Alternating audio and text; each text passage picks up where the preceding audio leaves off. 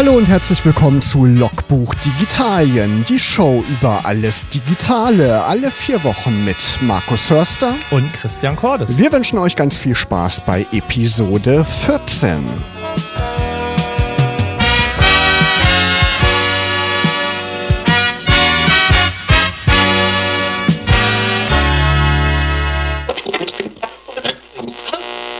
Katy Perry war das mit Birthday und der Gruß, der galt bestimmt Logbuch Digitalien, Christian. Oder am 23. Mai 2017 gab es die erste Ausgabe. Stimmt, da hat unsere kleine, aber feine Sendung das Licht der Welt erblickt. Genau, und jetzt fast ein Jahr später sind wir bei Episode 14 angelangt und wir haben eine spannende Sendung für euch vorbereitet. Christian, wer ist denn heute Abend bei uns zu Gast? Genau, unser Thema heute Abend und dazu die Gäste, ausgedruckt oder ausgedrückt, die Zukunft des Buches versus digitaler Content, also wie ist eigentlich in Digitalien auch das Buch angekommen. Und da haben wir zwei literarische Urgesteine aus der Region ähm, hervortun können, die unter anderem natürlich auf Paper, aber auch im Digitalen schon lange unterwegs sind. Gerald Fricke und Holger Reichert. Hallo, ihr beiden. Hallo. Hallo. Schön, dass ihr da seid. Genau, und natürlich ist eine unserer ersten Fragen, die wir euch beiden stellen wollen, was ist denn euer letzte, eure letzten beiden gekauften Bücher, analog sowie digital, und welche sind das? Also ich kaufe eigentlich nur noch digitale Bücher und das letzte Buch, was ich gekauft habe, war tatsächlich ähm, die Erinnerung, äh, das Tagebuch von ähm, Fritz J. Fritz J. Rad, Fritz J. Fritz J. Radatz 1982 bis 2001.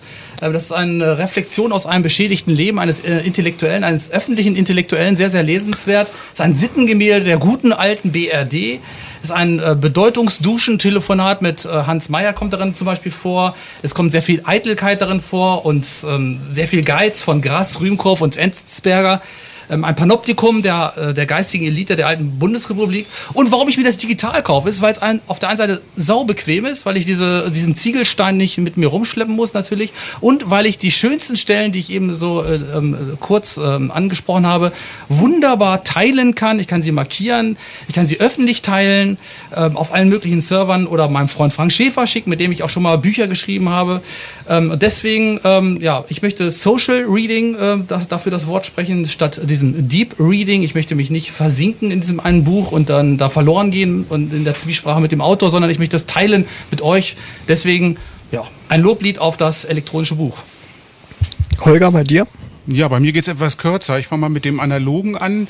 Äh, da hatte ich mir zuletzt die Hühnergötter von Frank Schäfer, hat ja Gerhard gerade schon erwähnt, äh, erworben zum Indie Book Day. Der war im März, um den unabhängigen Buchhandel ein bisschen zu unterstützen. Und das zweite Buch, muss ich aber zugeben, ist ein Rezensionsexemplar von Christoph Niemann, Wörter.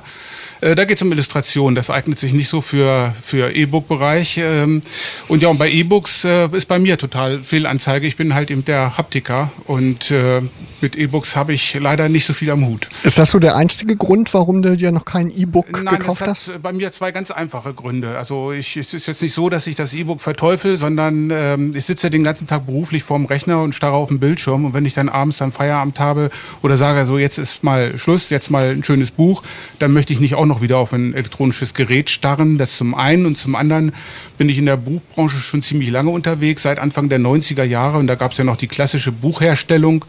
Und da hat man dann doch irgendwie noch eine andere Bindung zum gebundenen Buch.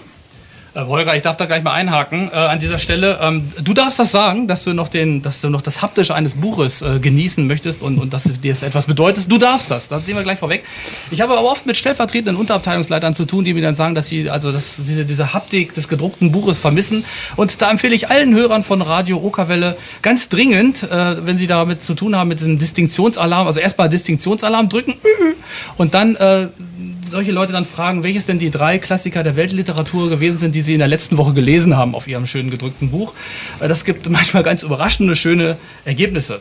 Denn, so meine These, also das, was heute noch gedruckt wird, sind in erster Linie Gartenbücher, äh, Ratgeber für autoritäre Hunde- und äh, Kindererziehung. Ähm, und natürlich auch, ähm, ja, sagen wir mal, menschenfeindliche Machtwerke werden leider auch gedruckt. Äh, so digitale Demenz von Spitzer oder sowas. Oder auch ähm, von Sarrazin. Sehr unschöne Dinge, die so teilweise gedruckt werden. Ja, nee, also da kann ich so nicht zustimmen, aber ich will mich da nicht äh, für die Zukunft da nicht verwehren. Also äh, es ist so, dass ich meiner Tochter vor anderthalb Jahren einen äh, E-Reader geschenkt habe und sie ist ja auch Haptikerin und ich vermute, ich kriege den jetzt im Laufe dieses Jahres noch wieder zurückgeschenkt und dann mal gucken, ob da noch eine Liebesbeziehung draus wird. Ihr beiden habt ja auch ein paar Bücher geschrieben. Also die einen äh, gibt es noch im Handel, die anderen sind äh, im Antiquariat, die dritten vielleicht als Türstopper irgendwie im Einsatz. Aber ähm, ähm, wie ist es für euch? Ähm, habt, habt ihr so in der Retro-Perspektive, wir wollen nicht genaue Verkaufszahlen oder ähnliches von euch hören, aber hat, haben sich eure Bücher mehr analog oder mehr digital ähm, verkauft? Und was, sind, was, was haben eure Leser euch zurückgespiegelt? Also wollten sie tatsächlich die Widmung persönlich von Holger Reichert in ihrem Buch haben oder das ist ja beim E-Book nicht möglich? Ähm, wie sind eure Erfahrungen zu dieser Fragestellung? Ja, also meine letzten drei Bücher gibt es sowohl äh, analog als auch digital, aber ähm, es ging eigentlich, glaube ich, bei mir nur ins analoge Geschäft irgendwo. Auch bei den Lesungen, da, also E-Reader zu unterschreiben, macht ja keinen Sinn. Und ähm, der einzige Berührungspunkt, den ich mit meinen eigenen äh, E-Books habe, ist der, dass ich die mir immer als äh, kostenloser Download von irgendwelchen indonesischen Anbietern angeboten werde. Ja, also meine Bücher sind tatsächlich bei Reklam Leipzig, Hoffmann Kampe, Eichborn und so weiter. Die sind alle, in der Regel sind die nur äh, auf Papier gedruckt worden, damals in der guten alten Zeit. Und ich muss sagen, ähm, ich bin auch, vielleicht bin ich auch ein bisschen froh darüber, dass ich, also wenn ich in meiner Jugend, wenn es da schon das Internet gegeben hätte, ich glaube, ich wäre verrückt geworden, ähm, wenn's, ja, wenn ich da meine erste Publikationsweg Instagram, YouTube oder Twitter gewesen wäre oder so. Das war, hat auch sein Gutes, dass das so ist. Und ähm, sagen wir mal, ähm, man hat auch das äh, öffentliche Schreiben dadurch äh, lernen müssen. Ähm, man hat Rollenkompetenz lernen müssen, anders als das vielleicht heute ist. Und ähm, das, der Vorteil natürlich vom Publizieren im Internet, da mache ich satirische Kurzprosa zum Beispiel auf Twitter, ist, dass man da einen festen Rahmen hat. Man hat also die Beschränkung und daraus kann dann auch eben Kunst entstehen. Früher waren es 140 Zeichen, in der guten alten Zeit, heute sind es 280 Zeichen. Das bedauere ich sehr. Ähm, also aus der Beschränkung und aus der Not heraus eine Tugend machen und dann die kreativen Funken sprühen lassen. Das ist der Vorteil auch ähm, von, ähm, von Dingen, die die ähm, Kunst einschränken. Und ähm, sagen wir mal so, auf, auf 200 Seiten kann man manchmal besser, mehr und ähm, wahrhaftigere Dinge erzählen als äh, im Internet. Ja, und jeder hat den Zugang. Ne? Wenn man digital publizieren kann, kann jeder irgendwie was publizieren. Amazon hat ja zum Beispiel auch da diese Plattform ne, für den Kindle. Und ja, das ist wieder ein Vorteil. Ja, sagen wir mal so, wenn, äh, wenn jetzt, wenn, wenn du als ein Buch schreibst und das selber publizierst auf Amazon zum Beispiel und ein anderer Mensch liest das und findet das gut, dann hat das seine Berechtigung. Ja? Dann ist das Literatur. Wenn ich sage, wenn ich etwas schreibe und sage, das ist Literatur und ein anderer Mensch, es reicht einer auf der Welt, sagt, das ist Literatur für mich, dann ist es Literatur genauso ähnlich, wie man das vielleicht bei Kunst sagen kann. Ähm, in der guten alten Zeit war es dann eben so, da haben dann eine Handvoll von Lektoren und Verlagen haben dann äh, definiert, äh, was, äh, was Literatur ist. Aber ich denke, das entscheidende Kriterium für Literatur ist eben das, wenn es ein Angebot und Nachfrage so zusammenkommt und wenn es nur eine 1 zu 1 Beziehung ist, dann ist es Literatur. Und natürlich, es geht darum, subjektives Erleben intersubjektiv erlebbar zu machen. Ja? Und wenn ich so ein 70er Buch schreibe und damit einen Nerv treffe und andere Leute sagen, ja, den Fallrückzieher von Klaus Fischer, den habe ich auch gesehen und dann etwas passiert mit diesem Menschen, dann äh, hat Literatur, ähm, dann feiert Literatur seinen Gottesdienst und hat sein höchstes Ziel erreicht. Aber das ist ja genau die Frage. Wenn du sagst, früher gehörte es dazu, man hat sein Manuskript einigen Verlagen geschickt und dann gab es ein Feedback und die haben es genommen und nicht. Man muss sich ja so ein bisschen prostituieren, äh, Anbietern im Zweifelsfall, dass ein Verlag einnimmt. Heutzutage, wie du sagst, jeder kann es irgendwie hochladen und wenn es der Erste liest, ist es dann irgendwie Literatur. Ähm, jetzt mal ein bisschen ketzerisch vielleicht formuliert, bleibt da nicht auch die Qualität auf der Strecke? Weil Natürlich. Es, weil, weil es dann nicht, weil es keinen mehr gibt, der letztendlich. Selbstverständlich, Christian. Der, der entscheidet, ist es noch gut oder äh, das ist Ja nicht klar, ist natürlich viel Schrott auch unterwegs also dadurch. wie- ne? wie- Wer will darüber richten? Das ist ja der, das Ja. ist ja der Punkt. Ja, wer will darüber richten, ob das ein bestimmter Tweet kann für einen Menschen in einer bestimmten Situation, in einem bestimmten Kontext sehr, sehr wertvoll sein. Und wenn es der Tweet ist, ich trinke einen Kaffee, das kann der wertvollste Tweet der Welt sein. Und es kann auch ein Buch, was die Leute selber äh, veröffentlichen und was jemandem hilft ähm, oder eine, einen guten Rat äh, gibt äh, in seinem Leben, dann war das Buch wertvoll und hat es seine Berechtigung darüber. Wer bin ich denn, dass ich da berichte? Und trotzdem ist es natürlich viel Scheiß unterwegs. Also wir merken schon ein vielschichtiges Thema, Das die Zukunft des Dialektik der Buches. Kunst, ja. Genau, bevor wir gleich weitersprechen, Holger hat sich einen Song gewünscht, den er vorhin auch im Auto schon gehört hat. Welchen Song hast du dir gewünscht? Sag ihn mal an. Das äh, lief gerade zufällig, wollte ich nochmal hören. Aerosmith, Big 10 Inch. Ihr hört Logbuch Digitalien Folge 14. Es geht ums Buch.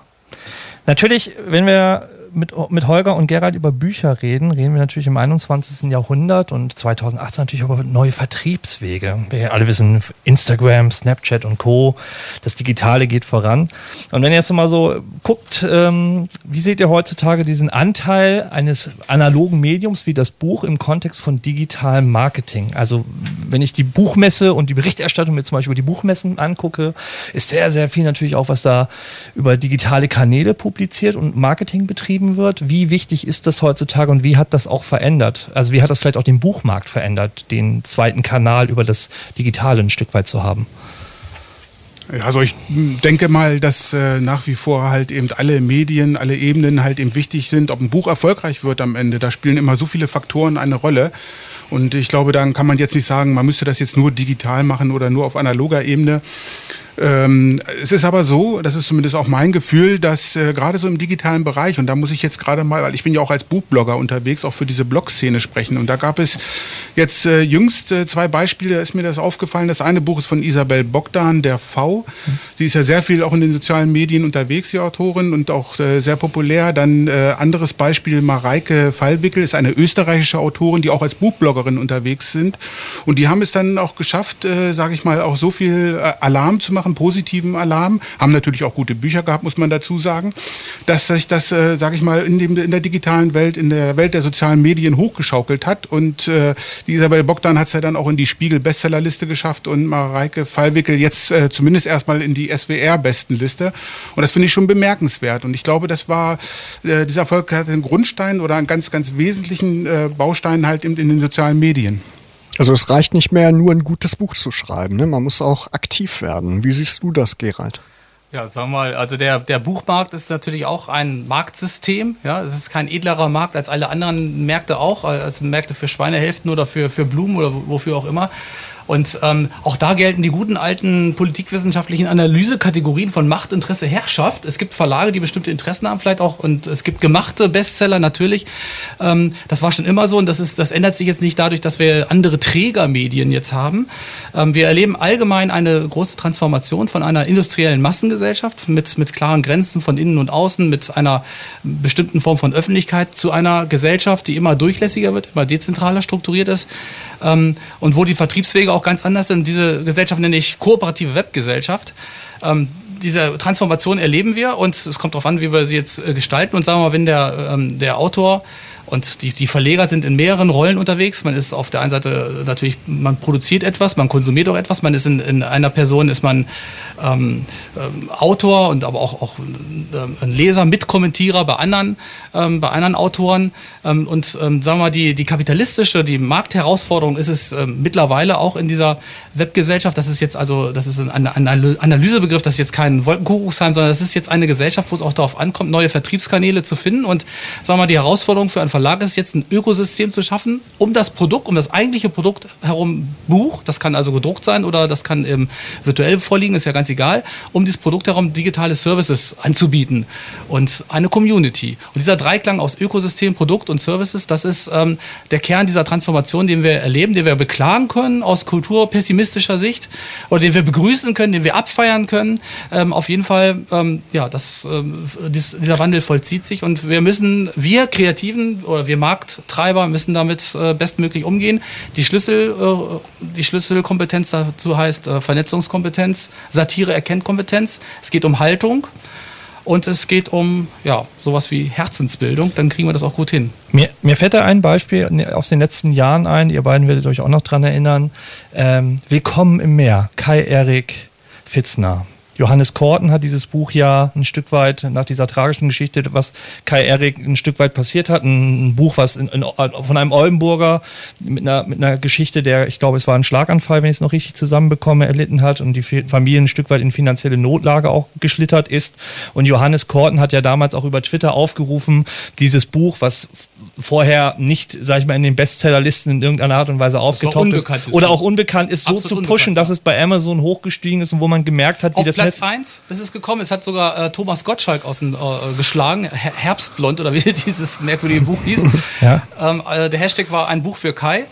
Und äh, ja, es war ein großartiger Erfolg und äh, die, das, das Web hat äh, mit seiner Flausch, äh, mit seiner Flauschkompetenz gezeigt, wie gut es sein kann. Ja. Und gerade in Zeiten, wo, ähm, wo das Netz aus vielen, aus, äh, aus vielerlei Sicht äh, gesehen wird als ein Synonym für ähm, Hassrede und sonst was, war das ein besonders schönes Beispiel, was du ansprichst, Christian. Ja, genau, also wo, wo man einfach auch sehen kann, wie, welche digitale Macht in Anführungsstrichen auch die, die Community, was Gerald sagte, hat, um halt auch letztendlich ein Buch was vielleicht völlig unbekannt ist, in solche Sphären zu heben. Und was auch Qualität hatte, ja. dieses Buch, muss ja. man dazu sagen, es hatte literarischen Wert, dieses ja. Buch. Ja, und es war einfach ähm, ein, ein, ja, ein unbekanntes äh, Buch, nicht weil es nicht gut genug gewesen wäre, sondern es, weil es tatsächlich ähm, überhaupt gar keine ähm, Vermarktungschance hatte.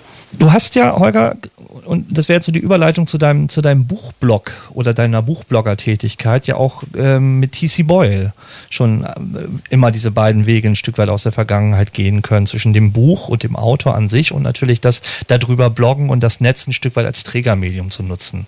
Ähm, hast du da ähnliche Erfahrungen des, des Hochpushens und des Hypens erleben können, das Netz zu benutzen, um etwas voranzutreiben? Ich würde sagen, ja, aber ich kann es leider nicht so richtig in Zahlen belegen oder beziehungsweise kann halt eben nicht äh, dokumentieren, dass das jetzt auch, sage ich mal, der Erfolg der Website war, die ich 2003 ins Leben gerufen habe, tcboil.de. Aber äh, als äh, wir mit der Seite mal angefangen haben, ich hatte noch ein paar Mitstreiter, da waren die Lesungen, ich kann mich in Hannover dran erinnern, an, an einem Buchhaus irgendwo vor, ich glaube, 150 Leuten. Und äh, jetzt äh, nach zehn Jahren, wo wir das dann auch begleitet haben, irgendwo, wenn er jetzt irgendwo auftritt, da er, erfüllt ja in, in Köln, in diesem großen Literaturdom, da passen ja, ich glaube, weiß ich nicht, 2000 Leute halt eben dann rein. Oder in, in Hamburg sind es halt eben noch mehr. Das ist ja einfach äh, Wahnsinn. Das ist ja auch schon irgendwie, äh, sprengt ja jeden Rahmen einer Lesung. Und äh, um jetzt um seine Frage zurückzukommen, also ich denke, man hat da vielleicht auch digital schon einen Anteil mit daran. Ob man oder wie stark das jetzt ist, kann man irgendwie schwer sagen. Also wenn wir nochmal runtergucken auf die Bücher und auf die Genre. Also würdet ihr sagen, dass das im digitalen Zeitalter es einige Genre in Büchern, von Büchern gibt, die besser funktionieren, dadurch, dass wir das digitale Zeitalter haben? Also wie zum Beispiel der, der Liebesroman oder ein Comic. Und gibt es einige Genre, wo ihr sagen würdet, die, die finden nicht ähm, einen solchen Anklang oder da, da hat das Digitale eher das Nachsehen, weil ich vielleicht nicht auch mit der Haptik und anderen, äh, mit anderen Begleiterscheinungen, sag ich mal, das so transportieren könnte. Naja, sagen wir so, also was ich vorhin charmant polemisch äh, schon anfing auszuführen, anfing auszuführen, äh, war das natürlich, ähm, wenn gesagt wird, ja, das wird ja so viel, wird ja so viel Schrott geschrieben im Internet und so weiter. Ähm, es wird eben in den Bestsellerlisten wird sehr viel ähm, sehr viel äh, Scheußliches äh, publiziert und gelangt auch in die Bestsellerlisten. Man hat selten in den Bestsellerlisten ein intelligentes Buch, äh, was eine netzpolitische Analyse bietet oder so in Deutschland. Ähm, da hat man dann eher digitale Demenz oder so, solche Titel in den, in den Bestsellerlisten. Also die, die Genres, die wirklich ähm, da nach oben kommen, ähm, sind tatsächlich, die heimlichen Bestseller sind tatsächlich, das ist jetzt mal keine Polemik, das sind Gartenbücher und so etwas, ja, oder Landlust, so eine Titel. Ähm, und im Internet gibt es natürlich auch sehr viel, sagen wir mal, Befindlichkeitsprosa, ähm, nach innen gerichtete, introspektivische Literatur. Äh, die gab es aber in, in gedruckter Form natürlich auch. In Hochzeit feierten es vielleicht in den 70er, 80er Jahren. Ähm, ja, ich glaube, so, so ein bisschen so ein, so ein Trend ist äh, tatsächlich auch, dass es immer mehr auch sowas wie, wie Ratgeberliteratur gibt, Managementliteratur. Das gibt es sowohl äh, digital als auch ähm, äh, gedruckt. Und im besten Fall ähm, kombiniert man das natürlich gut. Ne? Dass also tatsächlich, wie wir es vorhin angesprochen haben, dass man also ein Buch hat und dann dazu natürlich das, das Blog, was dann das, das Buch begleitet. Und sagen wir mal, eine Form von Literatur im postheroischen Zeitalter wäre es dann vielleicht eben auch, dass nicht ein Autor, äh, der arme Poet, äh, da in seinem Spitzgiebel sitzt und das eine große große Werk schreibt, das aus, aus sich heraus dann schreibt, auf, einer, auf seiner Insel lebt und das dann schreibt, das große Werk und die, die Welt rezipiert das dann und, und verneigt sich in großer, tiefer Dankbarkeit, sondern dass auch dieser ähm, Prozess natürlich immer kollaborativer wird. Also dass auch Autoren im Netz was aufschnappen, äh, vielleicht ein Feedback äh, kriegen auf, in, in, ihrem Blog. Äh, wenn sie auch selber auf Twitter sind, dann ähm, können sie vielleicht ähm, äh, da auch noch etwas erfahren. Das haben die Leute ja früher auch schon so gemacht. Sagen wir mal, äh, Bertolt Brecht hat natürlich auch nicht seine Bücher alleine geschrieben, da haben seine Frauen haben die Bücher geschrieben. Ja, das wissen wir natürlich alle. Ähm, und das war schon, war schon immer so. Und damals konnte man da zumindest noch die Illusion aufrechterhalten in dem heroischen Zeitalter, dass also der, der Autor und sein Werk da irgendwie äh, verschmelzen. Und wenn das jetzt, ähm, wenn wir jetzt diese Transformation erleben, dass ähm, diese ähm, Prozesse des Kollaborativen, des Gemeinsamen und des Kooperativen, dass die auch sichtbarer werden und transparenter werden, dann können wir das doch nur begrüßen. Ist, glaube ich, auch eine Gefahr, oder? Wenn man als Autor sonst irgendwie in seinem stillen Kämmerlein gesessen hat oder irgendwo im Wald und nur sich auf seine Geschichte und seine Charaktere konzentriert hat und dann plötzlich in den sozialen Netzwerken unterwegs ist und ständig noch mit anderen Leuten schreibt. Das kann auch ablenken oder vom eigentlichen ich darf Schreibprozess. Das Bild korrigieren, oder? mein lieber Markus. Also auch sagen wir mal, ähm, ähm, auch, die, auch Arno Schmidt oder so hat, der, der nun wirklich in der Heide gesessen hat und dafür vor sich äh, hingeschrieben hat. Auch der äh, hat, auch wenn es nur wenige waren, aber auch der hat ähm, Einflüsse von anderen Menschen gehabt. Ja. Ähm, auch das ist, das, das ist äh, wirklich, ähm, es, es gibt nicht das, das, das Werk, was aus dem, äh, was aus dem einzelnen Menschen ähm, äh, ähm, entspringt und, und was nichts mit der umgebenden Welt zu tun hat. Dann ist das, glaube ich, so ein Autorenklischee, was ich im Kopf habe. Ist, heute wird es ja gerade interessant in der, in der Rezeption. Heute äh, guckt man sich ja auch irgendwelche Bücher aus, aus äh, längst versunkenen Epochen an und überlegt, Mensch, wie waren die Umstände, unter denen jetzt Goethe dieses Buch geschrieben hat? Wo ja. hat er da gelebt? Hat er da gerade in seinem äh, Schaukelstuhl gesessen oder war er da gerade unterwegs? In welchem Raum war er gerade, als er diesen Gedanken hatte und so weiter? Und als er da rumgelaufen ist? Und was hat das äh, mit ihm gemacht? Was ist, wie ist das entstanden? Und man vergleicht die verschiedenen Fassungen des Manuskripts und so weiter. Also äh, da kommt dann jetzt richtig Leben äh, in, in die Sache rein. Und ähm, das, sagen wir, das, äh, ähm, das kanonisierte Werk, das, das abgeschlossene Werk, äh, das ist ein, ein Ideal, was, was wir immer noch haben. Ähm, und das ist ja auch schön, dass es dieses, dieses Ideal gibt. Aber das, auch das zerfasert und, und zerfranst so immer, immer weiter. Es wird immer schwieriger zu sagen, das ist jetzt wirklich das abgeschlossene Werk. Sagen wir mal, die, die Beatles haben 1967 Sgt. Pepper aufgenommen und das waren 38 Minuten und gut ist. Und heute hat man da eben auch die Deluxe-Version mit den ganzen Outtakes und den, den schiefgegangenen Aufnahmen. Auch da ähm, haben wir äh, immer schwieriger, dass wir ein, ein, ein festes, einen festen Werksverbund äh, haben. Holger? Ich würde ganz gerne nochmal auf Christians Eingangsfrage zurückgehen, ob es bestimmte Literatur halt eben einfacher hat und würde so ein bisschen nochmal aus meiner Erfahrung als Buchblogger berichten irgendwo. Wir haben immer so ein bisschen den Nachteil, dass wir über, also unsere Stärke ist die Vielfalt. Wir haben ein sehr breites Spektrum. Und wenn man als Blogger mit, mit einem Special Interest Blogger unterwegs ist, ich sage mal Fantasy oder auch äh, Krimi-Literatur, hat man es ein bisschen einfacher. Da ist halt eben diese Leserschaft, die ist dann einfach ein bisschen treuer, ein bisschen größer. Bei Krimi-Literatur natürlich befeuert durch die vielen Krimi-Ausstrahlungen halt eben im Fernsehen. Da fühlt man sich ja als Nicht-Krimi-Mensch ja schon diskriminiert. Und äh, das ist halt eben dann einfach. Deswegen würde ich sagen, wenn man auch, egal ob man jetzt als Buchblogger oder Autor, wenn man jetzt irgendwo ein bestimmtes Genre hat, hat man es mitunter einfacher auch an die erste Veröffentlichung und auch an den Bucherfolg zu kommen, würde ich sagen. Ja, kann ich mir auch vorstellen. Ne? Bevor wir gleich weitersprechen über die Zukunft des Buches, hier bei Logbuch Digitalien gibt's Musik von den Rolling Stones. Doom and Gloom. Ihr hört Logbuch Digitalien Episode 14 und mit unseren Gästen, mit Gerald Fricke und mit Holger Reichert sprechen wir heute über die Zukunft des Buches. Ja, ihr beiden, was macht denn für euch überhaupt ein gutes Buch aus? Ja, ein, ein gutes Buch. Äh, Schwere Frage. Ne? Ähm, ein, ein, ein, gutes Buch ist ja schon fast eine Verballhornung. Ja? Das ist ja schon die, das ist ja schon auf der metaironischen Ebene eigentlich nur noch auszusprechen, so ein Wort wie gutes Buch. Aber sagen wir mal so, ein gutes Buch, ja, ist ein, ein Buch, in das aus, aus dem ich gehe ich klüger heraus, als ich hineingegangen bin. So allgemein äh, halb äh, nach Adorno frei, äh, freihändig zitiert möchte ich das beantworten, diese Frage. Also, dass man was für sich selbst mitnimmt. Kann man das so übersetzen? Ähm, ein, ein gutes Buch ähm, ist, ist ein Buch, was mir, ähm, was mich, was mich berührt, was mich anfasst, was mir das ähm, ein subjektives Erleben des, des Autors äh, intersubjektiv erlebbar macht, äh, was ich schon vorhin gesagt habe, ähm, was bestimmte ähm, Dinge ähm, evoziert, was, was Bilder auslöst und was dann auch äh, ja, dazu führt, dass neue neue Gespräche stattfinden können in einem Assoziationsraum. Und dieser Assoziationsraum, der kann jetzt meinetwegen auch das Internet sein, das Social Web. Das muss jetzt nicht mehr nur äh, der Debattierclub in der, in der Kneipe sein oder die, die gepflegte Kaffeehausrunde oder so, äh, wie das vielleicht äh, das Ideal des 19. Jahrhunderts war, sondern heute können diese gelehrten Gespräche über das gute Buch dann tatsächlich dann auch in diesem Internet geführt werden. Holger, wie ist das bei dir? Ist das bei dir auch so ein Qualitätskriterium, dass du dich dann mit anderen Leuten über das Buch austauschen kannst?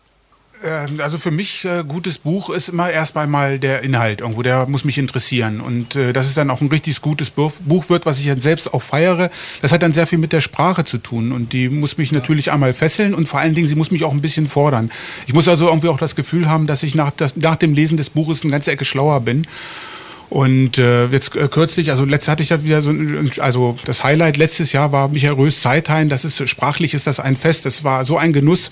Und äh, wenn ein richtig gutes Buch, wenn ich das in Händen hatte, ich weiß dann immer, dann kriege ich hinterher immer Lust, selber zu schreiben. Und das ist für mich dann immer so ein Indikator, aha, das hat angeschlagen, das Buch. Olga, du hast mit allem recht, äh, nur das mit den Inhalten. Es gibt ja auch den Satz Inhalte überwinden.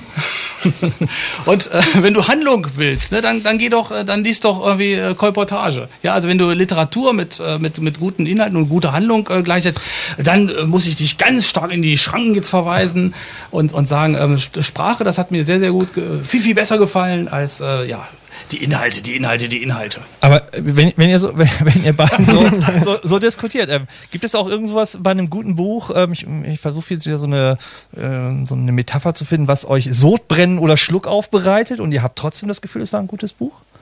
Ja, also ein gutes Buch. Wir, haben, wir reden natürlich jetzt auch, auf, auf verschiedenen Ebenen. Das ist ja auch nicht schlimm, dass das äh, gleich vorweg. Ähm, es gibt, äh, sagen wir mal, mehr oder weniger ähm, objektive Qualitätskriterien, sprachliche Kriterien. Also wenn man wer in Stereotypen schreibt, ähm, der denkt auch, äh, äh, dann, dann ist das ist das für mich nicht konsumerabel ein Buch. Ähm, wer, wer nur in Klischees schreibt oder so, wer also die, die Wirklichkeit so wie sie ist einfach so nimmt und noch einen draufsetzt und die Wirklichkeit so wie sie ist noch mal verdoppelt, ähm, das ist für mich äh, kein, kein Qualitätsmerkmal, sondern ein, gutes Buch ist dann auch ähm, vielleicht etwas, was mir, was mir tatsächlich neue Einsichten, äh, neue Sichtweisen auf die, äh, auf die Welt schenkt und ähm, ja, und nicht nur das, das Abbild, was äh, schon ist. Ja, bei dem, wie du es gerade formuliert hast, Christian, fällt mir äh, äh, sofort irgendwie Heinz Strunk ein, äh, der goldene Handschuh halt. Es ist, ist ein Buch, was mich total fasziniert hat, gefesselt hat, begeistert hat, aber gleichzeitig es tut weh, es zu lesen halt, mhm. eben, weil es ist ja äh, grausame Wirklichkeit. Ja. Wenn wir jetzt ins 21. Jahrhundert gucken und was sich so im digitalen Zeitalter verändert hat. Früher hat man als Autor Leserbriefe bekommen, mehr oder weniger. Gerhard schmunzelt schon so ein bisschen. Und heutzutage über das Digitale hat man im Zweifelsfall zu seiner, zu seiner Buchpräsentation noch eine Facebook-Seite, eine Instagram-Story, einen Twitter-Channel und, und, und. Und wenn man Wie ganz jung ist, noch ein Snapchat. Ein Snapchat-Account oder vielleicht kann man es auch beim Musically singen, wer weiß es, wenn man Liedertexte schreibt.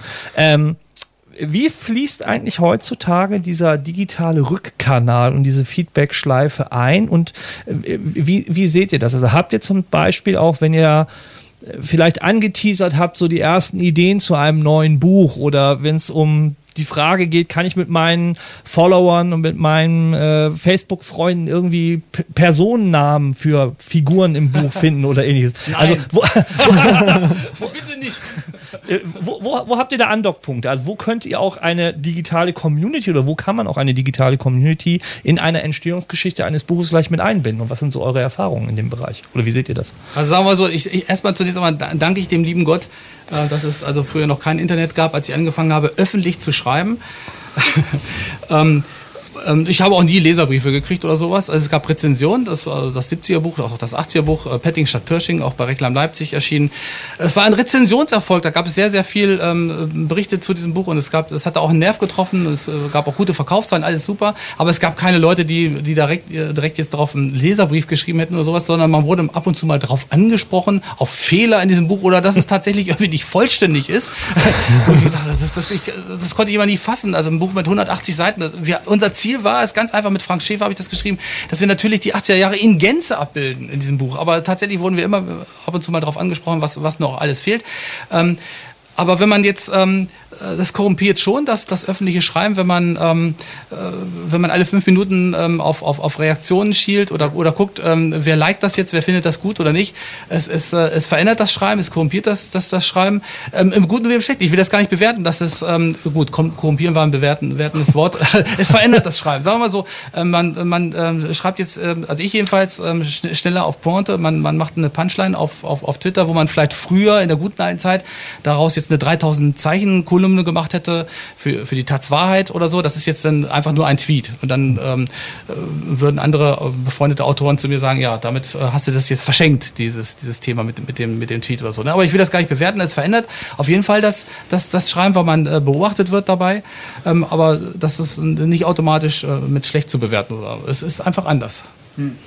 Also ich würde jetzt mein Licht äh, auch nicht unter den Scheffel stellen, was jetzt meine Arbeit als Autor betrifft, aber würde mal sagen, dass meine Leserschaft einfach zu klein ist, als dass da irgendwie Feedback während des Schreibprozesses hätte einfließen können. Und ich glaube, ich hätte da auch keine Rücksicht nehmen wollen, selbst wenn da was gekommen wäre. Ähm, es hat insofern hat es einen Einfluss gehabt, dass wir halt eben mit meinem Autor, Co-Autoren äh, Carsten Weiershausen, wir haben ja Texte geblockt und haben darüber dann schon gemerkt, oh, der Text funktioniert gut und das macht, äh, der hat Spaß gemacht, sieht gut aus, dass wir da auch dann zu unseren Buchthemen darüber gefunden haben. Aber das jetzt, äh, sage ich mal, in Form, sage ich mal so als Feedback-Instrument, ah, da ist jetzt eine negative äh, Kritik irgendwo, jetzt können wir in der Richtung nicht weiterschreiben, so in der Form nicht. Also diese Erfahrung, diese Textpassagen zu, zu bloggen und zu sehen, was funktioniert. Hat aber, wie du sagst, die Entstehungsgeschichte eures Buches schon maßgeblich mit beeinflusst. Ja, auf jeden Fall. So sind unsere Buchideen auch entstanden. Das, kam, das fing mit einzelnen Blogtexten halt eben zu bestimmten Themen an und da haben wir gemerkt, oh, da ist ein bisschen mehr drin irgendwo, da können wir mehr machen. Und dann ist, zack, ist ein Buch draus geworden. Ja, verlangsamt ja auch den ganzen Prozess, ne? wenn man auf jeden Vorschlag dann eingeht und das alles einarbeiten muss, ne? da ist man ja dann teilweise ewig mit einem Buch beschäftigt. Ach, da muss man, glaube ich, dann auch so, so ein bisschen Standfestigkeit und ja eigenes Selbstbewusstsein haben als Autor, dass man sich da zumindest dann in der Phase dann auch nicht mehr beeinflussen lässt. Irgendwo das was, was, mir gerade noch einfällt, ein modernes Beispiel fürs Bücherschreiben ist der Marsianer von Andy Weir. Habt ihr das gelesen? Genau, der hat ja die Kapitel erst online gestellt und dann ist erst ein Verlag auf ihn aufmerksam geworden und hat das Buch rausgebracht, wurde dann auch in Hollywood verfilmt und das ist ja echt eine Erfolgsgeschichte. Ne? Ja, da gibt es aber, glaube ich, eine ganze Menge von Beispielen irgendwo. Also ich komme jetzt, glaube ich, nicht auf alle Titel, aber was mir jetzt so sofort einfällt, wäre ja auch Wolfgang Herrndorf. Mhm. Ähm, das äh, Schick. Tage, äh, nee, Schick nicht. Ähm, Arbeit und Struktur. Das war ja eigentlich ursprünglich auch ein Blog war und aus dem dann halt eben ein Buch geworden war. Es war sogar erst am Anfang ein privater Blog, wo er halt eben auch nur einen kleinen Kreis hat mitlesen lassen. Und dann hat er es dann öffentlich gemacht und später wurde ein Buch draus und ein sehr schönes. So kann es werden, ne? Genau. Books on Demand wird ja für, von einigen auch so ein bisschen als der Lösungsweg äh, des, des nicht äh, den langen Gang nach Canossa zu gehen, einen Verlag zu finden, seine Manuskripte durch die Gegend zu senden oder ähnliches, sondern es einfach rauszuhauen. Wir haben auch einige Braunschweiger bekannte Autoren, die das äh, regelmäßig nutzen, um praktisch darüber ihre Bücher zu vertreiben. Wie, wie seht ihr praktisch diese Book on Demand Lösung, das Ausdrucken des Buches, wenn es gebraucht wird, also just in time quasi? Wie sind da eure Erfahrungen? Wie, wie, wie, wie steht ihr zu diesem Thema? Naja, ich habe halt eben den Vorteil, dass ich meine Bücher in einem renommierten Berliner Verlag veröffentlichen äh, durfte. Und das würde ich dann immer noch Book on Demand vorziehen. Aber was ich jetzt aber äh, nicht respektlos gegenüber den ähm, äh, Self-Publishern äh, gemeint sein soll. Also sicherlich ist das auch eine Möglichkeit und ich finde das auch gut, dass man heute so wahnsinnig viele Möglichkeiten hat. Und auch als Self-Publisher kann man ja auch äh, wahnsinnig erfolgreich sein. Dafür gibt es ja auch genügend Beispiele. Aber wenn man jetzt so wie in meinem Fall halt eben erstmal über einen klassischen Verlag halt eben zu seiner ersten Veröffentlichung äh, kommt, dann äh, zieht man das immer irgendwie so ein bisschen vor, weil man irgendwie das Gefühl hat, man macht einen Schritt zurück. Das muss so nicht stimmen, aber würde ich jetzt so aus dem Gefühl raus sagen. Ja, also für, das käme für mich jetzt auch nicht in Frage, ehrlich gesagt. Ähm, ich, veröffentliche, wie gesagt, die, ich schreibe Sachen in dieses Internet rein und das ist auch genau der richtige Ort dafür. Dann, dann, dann stehen sie da im Internet und sind auch öffentlich und dann kann man sie teilen und kommentieren oder sonst was damit machen.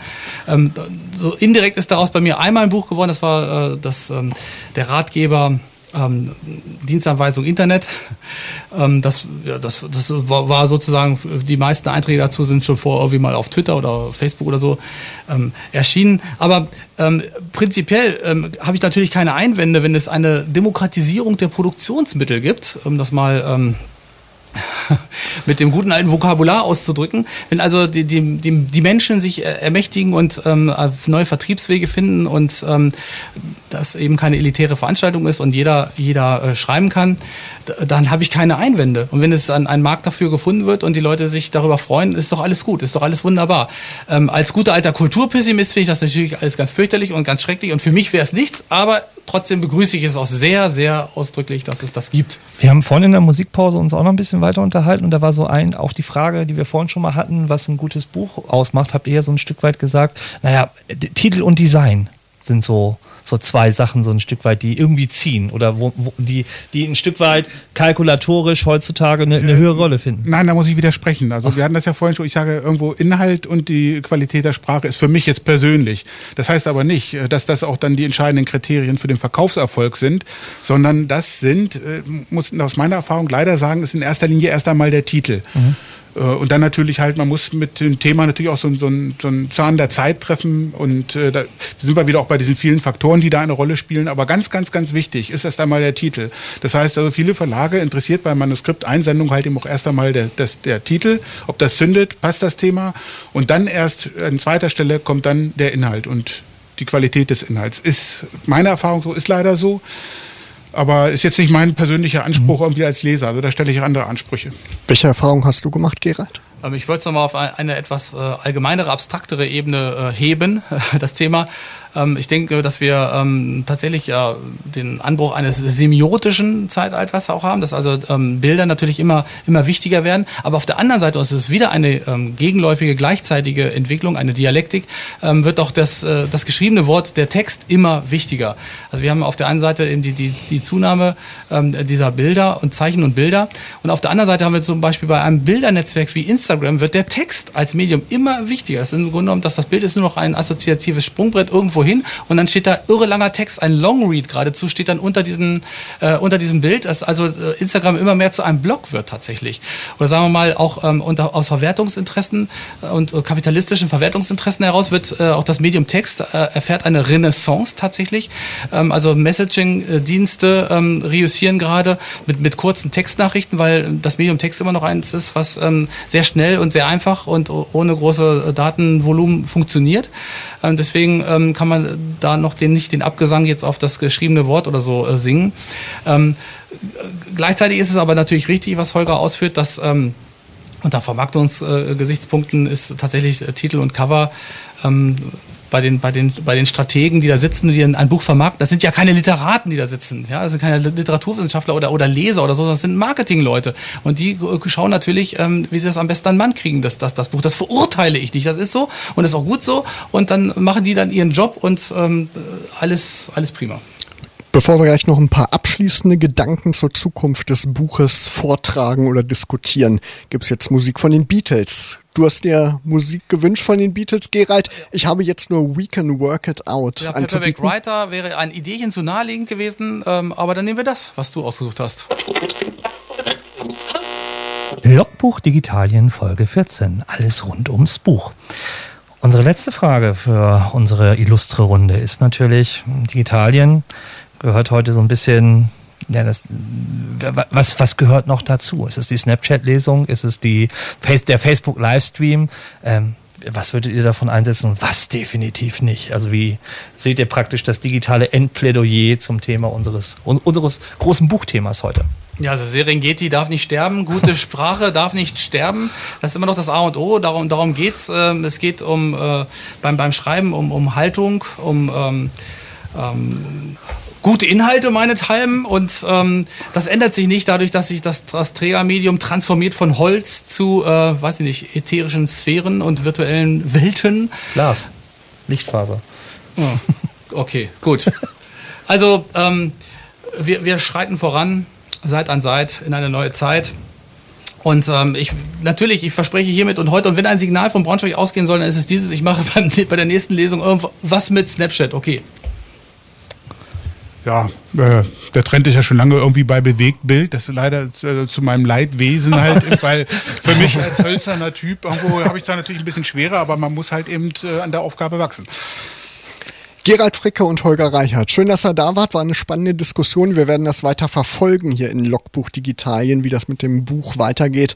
Und dann können wir vielleicht dann irgendwann in der Zukunft nochmal zusammenkommen und dann ein Resümee ziehen oder ein Zwischenresümee ziehen.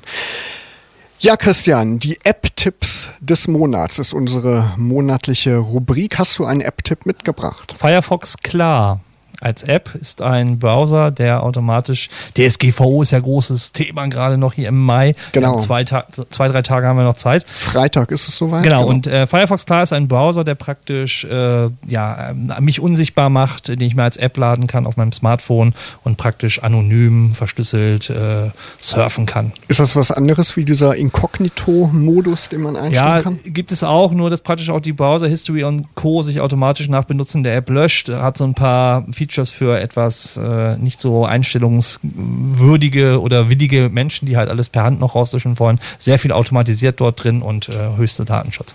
Ja, ich habe ja vor ein paar Sendungen erzählt, da hast du so ein bisschen drüber geschmunzelt, dass ich meine Fotos, die ich auf dem Smartphone mache, auf drei verschiedenen Cloud-Diensten backuppe, also Google Drive, OneDrive und Amazon äh, Prime Fotos.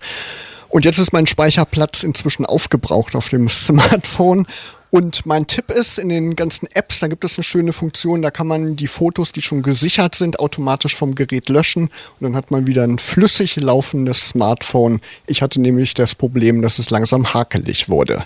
Das ist mein Tipp. Ja, Christian, Episode 14 ist Geschichte. Wir hören uns wieder. Die nächste Ausgabe von Logbuch Digitalien hört ihr am 19. Juni. Und bis dahin wünschen euch Markus Hörster und Christian Cordes eine schöne digitale Zeit.